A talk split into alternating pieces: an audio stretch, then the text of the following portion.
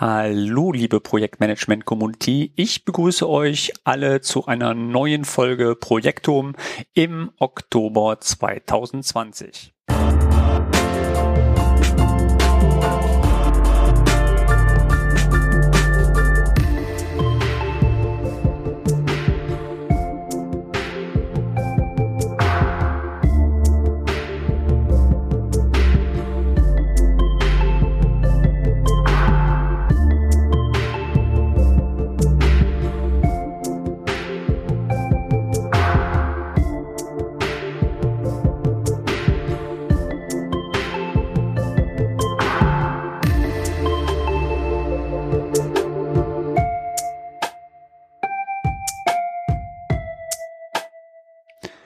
Heute erwartet euch mal wieder eine Solo-Ausgabe zum Thema aktuelle Tech-News. Ich habe einmal einen kurzen Blick in mein Archiv gewagt und festgestellt, dass meine letzte Ausgabe zu dem Thema gar nicht mehr so lange her ist. Ähm, um genauer zu sein, war diese im Juli, nämlich die Ausgabe 31. Aber es hat sich wieder so viel im Microsoft-Universum getan, dass ich euch mit dieser Folge wieder einmal auf den aktuellen Status bringen möchte. Bevor ich äh, jedoch beginne, noch eine kurze Information für euch. Wie schon in meinem letzten Podcast habe ich in diesem Podcast erneut Kapitelmarker hinzugefügt. Somit könnt ihr relativ einfach auf die Informationen zugreifen, einfach in eurem Podcast-Catcher nach oben swipen und dann könnt ihr eigentlich relativ einfach auf die entsprechenden Links ähm, klicken und kommt logischerweise dann auf die entsprechenden Kapitel drauf. Ja, ähm, in diesem Podcast geht es aber nicht nur in Project for the Web, sondern wir gehen auch mal ganz kurz in die anderen Microsoft 365 Produkte, zumindest in die Produkte, die sich mit dem Thema Aufgabenmanagement beschäftigen, äh, weil hier auch immer sehr viele Fragen zu kommen von wegen, was gibt's denn Neues so im Planner-Bereich oder in Lists-Bereich oder ähm, jetzt neu im Teams Aufgabenbereich. Ja, ähm, das sind alles so Punkte, die werde ich jetzt hier in meinem Podcast auch mit ansprechen. Wie ihr oben schon festgestellt habt, habe ich ja auch schon geschrieben, Aufgabenmanagement und Teams. Fangen wir aber einmal bei Microsoft Project for the Web an. Ähm, hier gibt es jetzt ein neues Feature, wo sehr viele Leute darauf gewartet haben. Und zwar das neue Feature benutzerdefinierte Felder. Sicherlich sind dem einen oder anderen diese Felder schon aus dem Project Client bekannt. Da war es ja auch schon möglich, benutzerdefinierte Felder hinzuzufügen. Ihr konntet dann einmal sobald ihr es machen wollt, als Nachschlagetabelle nutzen oder ihr konntet diese formelbasiert ähm, nutzen. Und ihr hattet sogar noch die Möglichkeit, wenn ihr das gerne wolltet, mit einem grafischen Indikator dieses Feld auszuwerten und sag mal eurem Projektplan dann eine gewisse Note zu geben, beziehungsweise auch das Ganze noch ein bisschen grafisch aufzuwerten. So, ähm, jetzt ist es so, dass Microsoft äh, Project for the Web auch sogenannte benutzerdefinierte Felder hat.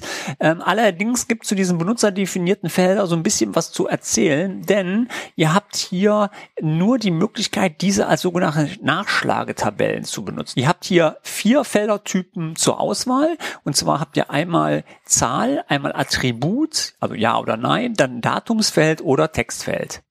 Ähm, ihr habt da leider keine Möglichkeit, in den Feldern selber grafische Indikatoren zu hinterlegen.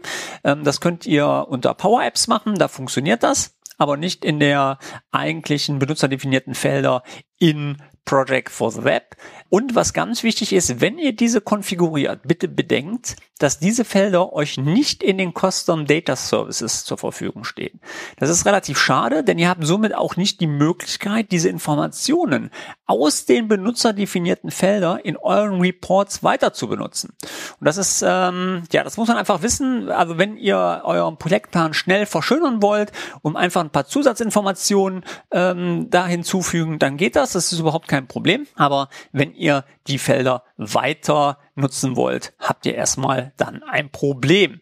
Und ähm, ihr habt maximale Anzahl an Felder 10 Stück. Das heißt, ähm, bis 10 könnt ihr eure Projektpläne optimieren. Nach dem zehnten Feld könnt ihr dann kein weiteres benutzerdefiniertes Feld mehr anlegen. Das ganze Thema habe ich übrigens auch bei mir in meinem neuen Webcast, der am Freitag, Klammer auf, 23.10., Klammer zu, ähm, um 23 Uhr veröffentlicht wird. Ich habe hierzu auch schon die Premiere freigeschaltet. Wenn ihr jetzt auf den Link hier zu diesem Kapitel klickt, äh, werdet ihr automatisch zu der Premiere weitergeleitet. Ich würde mich freuen, wenn ihr am Freitagabend dabei seid. Ich bin selber auch mit dabei im Chat und würde dann zu dem ganzen Thema eure Fragen beantworten. Thema zu diesem Podcast ist es Grundlagenfunktionalitäten mit Project for the Web. Ja, und dann gehen wir gleich weiter ins nächste Produkt, denn von Project zu Teams hat es auch einiges Neues gegeben, denn wir haben jetzt zwei neue Apps erhalten. Einmal das Project App als Nativ-App. Das heißt, wir können jetzt direkt die Projektpläne ähm, einbinden. Bisher war das ja nicht so schön gelöst. Das heißt, wir konnten das über einen Weblink machen. Dann konnten wir dahinter noch die UI mal eine ganze Zeit lang herausnehmen. Das funktionierte dann wieder nicht. Da bin ich übrigens auch schon angeschrieben worden von einigen von euch.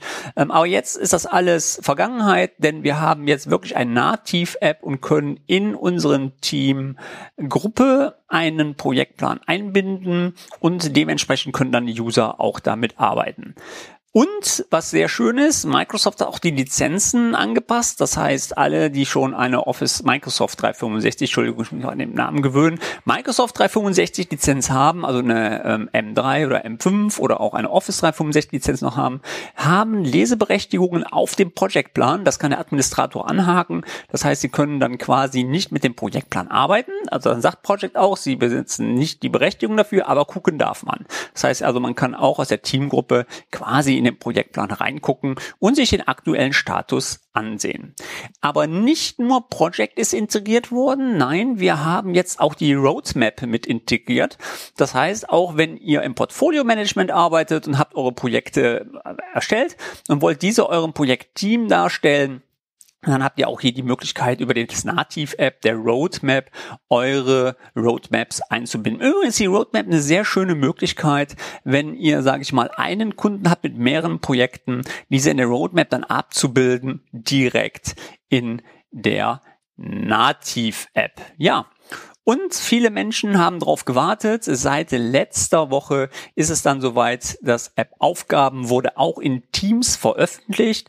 Und ähm, im Moment ist ein bisschen die Namensgebung ungünstig gewählt, weil das läuft nach wie vor über das Planner App. Das heißt, wenn ich das Planner App eingebunden habe, bekommt man oben noch so einen Schriftzug dass sich demnächst der App-Name ändern wird, aber sich jetzt hier die Aufgaben-App äh, befinden wird. Der Vorteil von dieser Aufgaben-App ist, wenn ihr Aufgaben in To-Do habt, und da sind ja wahrscheinlich auch E-Mail-Aufgaben ähm, drin, etc., und ihr habt im Planner Aufgaben, dann werden diese Aufgaben in der Aufgaben-App in Teams zusammengefügt und ihr habt eine Oberfläche, wo ihr darüber arbeiten können. Was aber noch viel wichtiger ist, ist nämlich, dass diese App im Moment die einzigste App ist, die das ähm, Zielgruppenadressierungssystem ähm, beherbergt. Das heißt, ihr habt als Teamleiter die Möglichkeit, äh, Aufgaben anderen Teams, boah, Niederlassungen zuzuweisen und der Teammanager in der anderen Lokation kann diese Aufgaben aufnehmen und an andere Teammember verteilen. Das ist relativ schön.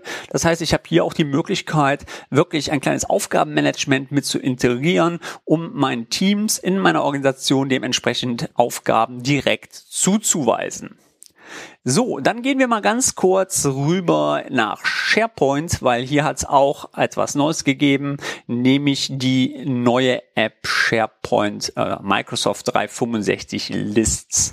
Ähm, was hat sich damit auf sich? Ihr wisst, ähm, ich habe ja schon ein Video zu dem ganzen Thema Project Home veröffentlicht. Das bedeutet, genau wie in Project Home als Hubsite für eure Projekte da ist, ist List als Hubsite für eure Aufgabenlisten da. Äh, wenn ihr eine Aufgabenliste zugeteilt seid, dann hattet ihr bisher immer die Problematik, dass ihr genau die SharePoint-List ähm, kennen musstet, wo ihr quasi diese Aufgaben zugewiesen wart. Und jetzt habt ihr über Lists eine Plattform, die direkt es euch ermöglicht, auf diese Aufgaben, egal wo die liegen in welcher Website, zuzugreifen.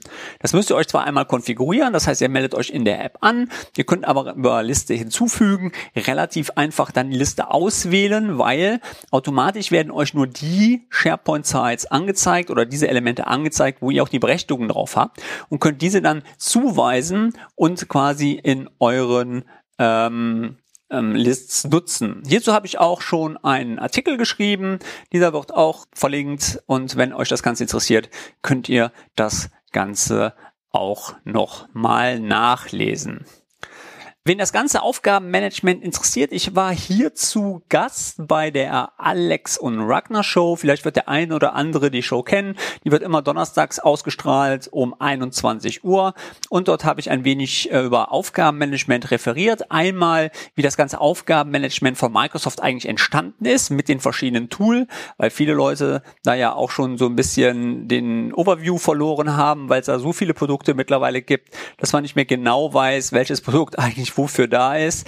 Ja, ähm, und ja, da habe ich zu referiert und ich habe auch noch eine schöne Praxisaufgabe mitgebracht, nämlich ähm, vielleicht kennen einige Leute die Problematik, ihr habt irgendwo eine Liste liegen, wo Items drin liegen und ihr möchtet nach einem gewissen Zeitablauf an diese Items wieder erinnert werden.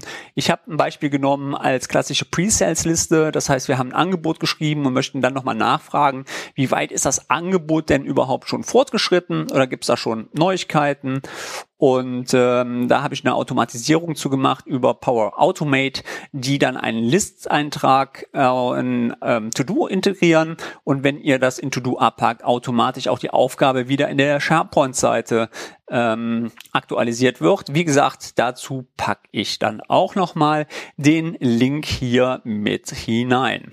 So, und als letzten Punkt für heute habe ich dann nochmal was in eigener Sache. Vielleicht wird der ein oder andere wissen, dass ich ja bei der Firma NetPoint arbeite in Mönchengladbach und die Firma NetPoint hat jetzt zwei neue Produkte auf den Markt gebracht. Einmal das Produkt NetPoint 365, wie der Name schon sagt, handelt es sich hier um 365. Der Vorteil, den ihr aber dabei wirklich erhaltet, ist, dass ihr alles aus einer Hand habt. Also einmal vom Kauf der Lizenzen bis zum Management, bis zum ähm, Management der Devices, alles aus einer Hand und äh, logischerweise alles für einen sehr charmanten Preis. Und da das Produkt auch Microsoft Project Online beinhaltet, ist das vielleicht für den einen oder anderen auch interessant. Gerade für die Unternehmen, die sagen, okay, wir wollen das eigene Know-how zu Project Online nicht in der eigenen IT verwalten, haben wir hier dann die Möglichkeit, mit unserem Produkt anzusetzen und auch die Unternehmen zu überzeugen. Ja, und dann haben wir noch als zweites Produkt einmal für Project Online weltweit 7x24 Support. Bedeutet, äh, wenn ihr ihr einen Project Server habt oder ich habe Project Online und möchtet hierzu einen 24-Stunden-Support haben, die ganze Woche lang, dann triggert uns auch an. Äh, wir haben da den Service Desk, der euch quasi hier rundum zufriedenstellen kann und ähm, also, wenn ihr dazu Fragen habt, triggert mich einfach an und ich würde sagen, dann soll es das eigentlich schon mit dieser Podcast-Reihe gewesen sein. Heute mal ein bisschen kürzer, aber ich denke, das ist nicht schlimm. Im nächsten Podcast könnt ihr euch freuen, habe ich auch schon wieder einen Gast bei mir und äh, da freue ich mich ganz besonders drauf, weil äh, da geht es wieder um das ganze Thema Schulung und agiles Projektmanagement. Ihr wisst ja, dass ich das Ganze so ganz ein bisschen nach vorne treibe mit der Agilität. Und äh, ja, das soll es von meiner Seite aus jetzt hier gewesen sein. Ich würde sagen, ich wünsche euch einen schönen Tag oder Abend, je nachdem, wann ihr diesen Podcast hört. Bleibt gesund und wir hören uns dann wieder im nächsten Monat. Bis dahin, ciao.